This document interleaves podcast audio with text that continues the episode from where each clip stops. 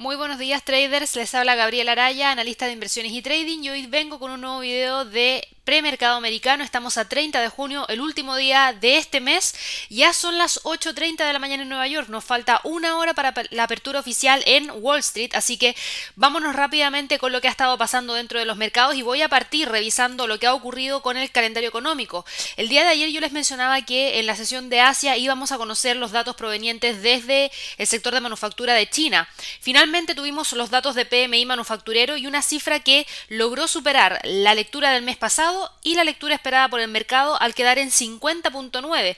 Si nosotros miramos un poquito el gráfico del PMI de manufactura, se van a dar cuenta que ya quedó olvidado el coronavirus en ese país a raíz de este dato y eso nos permite tener cierta calma que va a apoyar probablemente a los movimientos dentro del mercado accionario durante la sesión de trading del día de hoy. Sin embargo, no ha sido lo único que hemos conocido durante este día. Hemos tenido otros fundamentales también sumamente importantes que han generado movimientos dentro del mercado.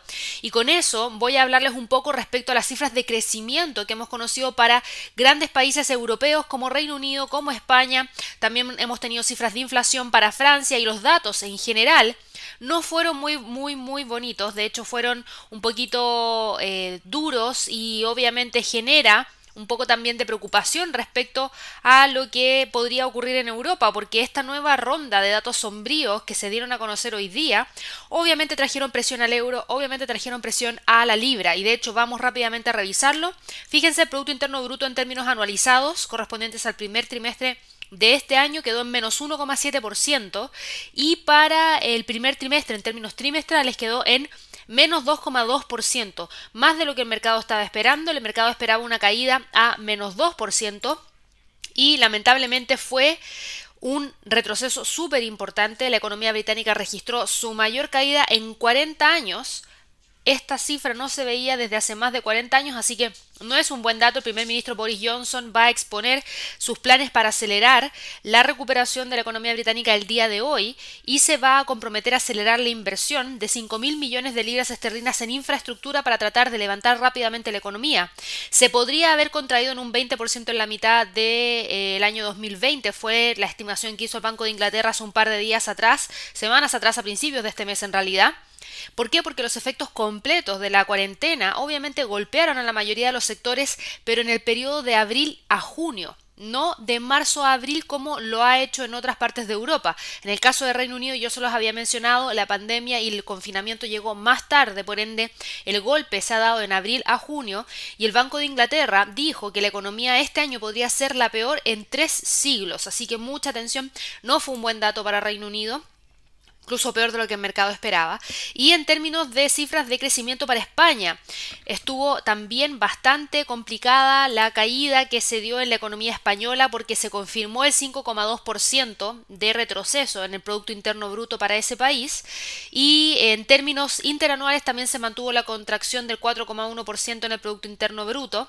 No es un buen dato, los datos del primer trimestre son obviamente los más negativos que van a mostrar la economía española desde el año 2000 a raíz del coronavirus, así que mucho ojo, vamos a ver si es que logran repuntar dentro de los próximos meses, pero no es un buen dato.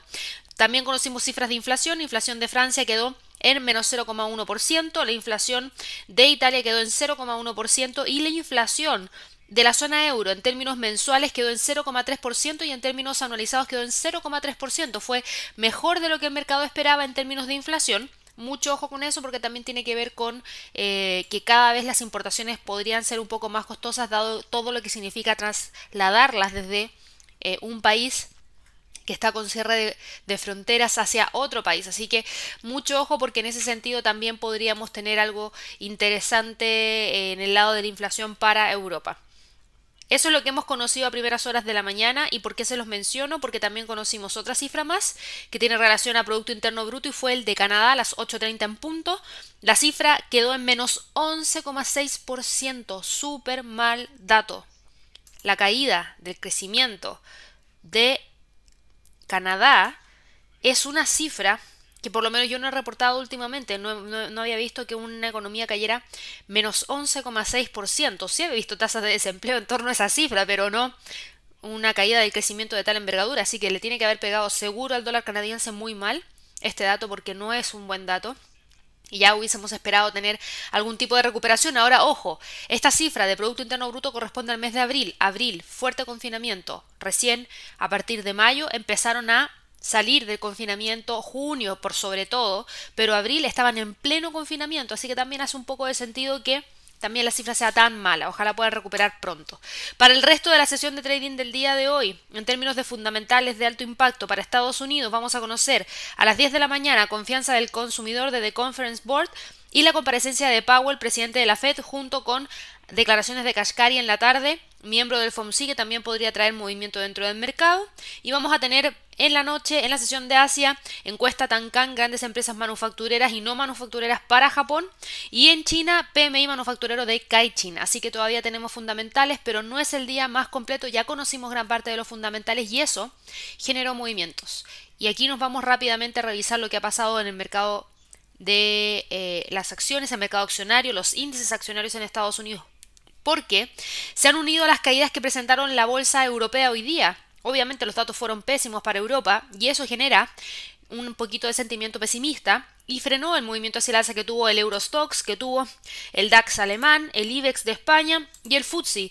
Y obviamente esto también ayudó a que hoy día se haya frenado el movimiento hacia el alza del Standard Poor's, del Dow Jones y el Nasdaq. Los tres índices americanos operan hacia la baja hoy día sin generar cambios grandes de tendencia, pero sí de todas maneras destaca que lamentablemente no tienen la fuerza para continuar hacia el alza. Ya vamos con varias sesiones de trading en donde no pueden despegar y hoy día el precio trató de quebrar el punto pivote semanal, el del Standard Poor's, en 3060, ahí se detuvo y está cayendo y podría ir a buscar nuevamente los 3025 para el día de hoy, dado que no tenemos muchos fundamentales de alto impacto, excepto las declaraciones de Powell y Kashkari, el precio podría moverse entre los 3.075 y 3.025. Vamos a seguirlos muy de cerca.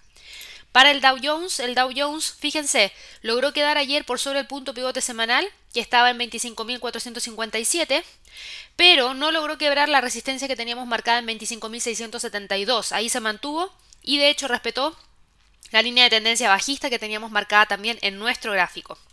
Para el día de hoy seguimos manteniendo esa línea de tendencia y seguimos manteniendo también la resistencia en torno a los 25.750. El soporte más cercano y más importante sigue siendo los 25.000 puntos. Para el Nasdaq, el Nasdaq cotiza en este momento en 9.958, mantiene la tendencia hacia el alza, no logró ayer quebrar los 10.000 puntos, se quedó justo en esa zona y hoy día desde ahí cae. Ojo, ojo con la línea de tendencia alcista, podría tratar de generar algún tipo de quiebre y si es así, el próximo soporte estaría en 9.714. Pasando al mercado de divisas, el euro dólar obviamente con los datos pésimos que conocemos hoy día en relación a las cifras de Producto Interno Bruto para la economía que yo les había mencionado muy tempranito en la mañana, para Reino Unido por un lado y por otro lado la cifra de Producto Interno Bruto para España, no fue un buen día para el euro y vuelve a retomar el movimiento hacia la baja.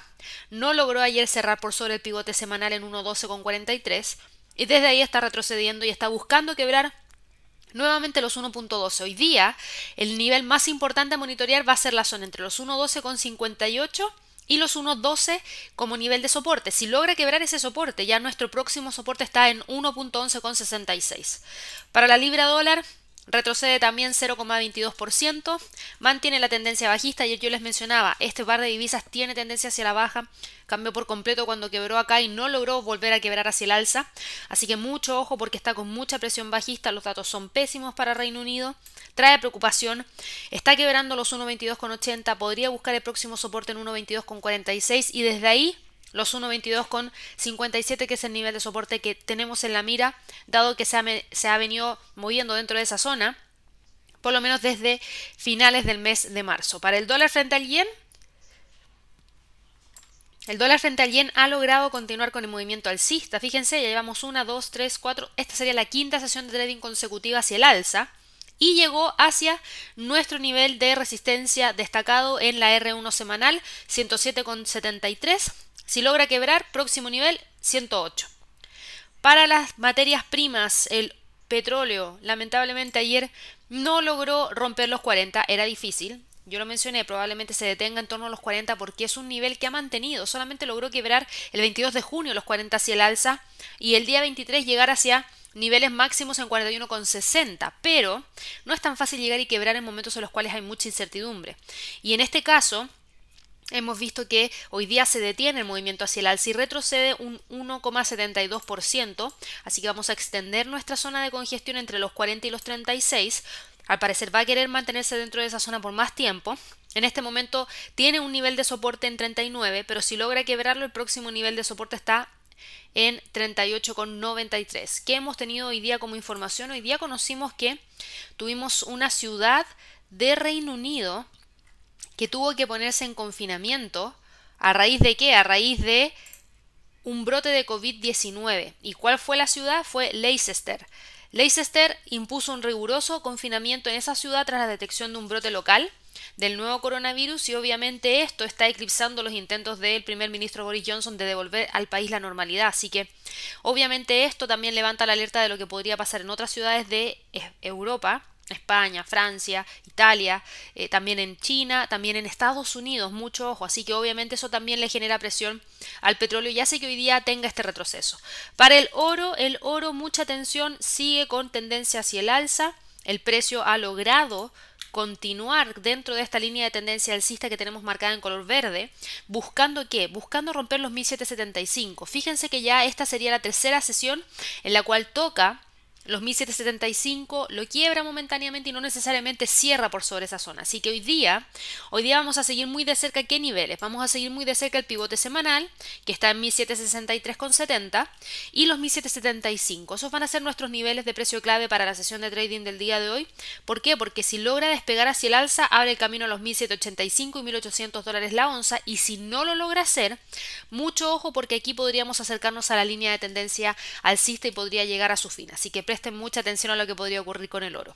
No se olviden que para esta semana tenemos muchos fundamentales importantes. Los quiero dejar a todos invitados a que revisen nuestro calendario de webinars gratuitos en la página de inversionesytrading.com. El día miércoles yo voy a estar realizando como todos los miércoles los inventarios de petróleo en vivo Así que presten mucha atención con ese dato, es a las 10 de la mañana hora de Nueva York y el día jueves 2 de julio Javier va a estar siguiendo el non-fan payroll, va a estar siguiendo los datos de mercado laboral para Estados Unidos también en vivo, así que por favor traten de revisar nuestro calendario económico, tenemos muchos, muchos... Eh, temas importantes que vamos a estar revisando durante este mes y que nos gustaría compartir con ustedes. Así que espero que todos tengan una excelente sesión de trading y ya nos vamos a estar viendo prontamente en un nuevo video de análisis de los mercados. Hasta luego.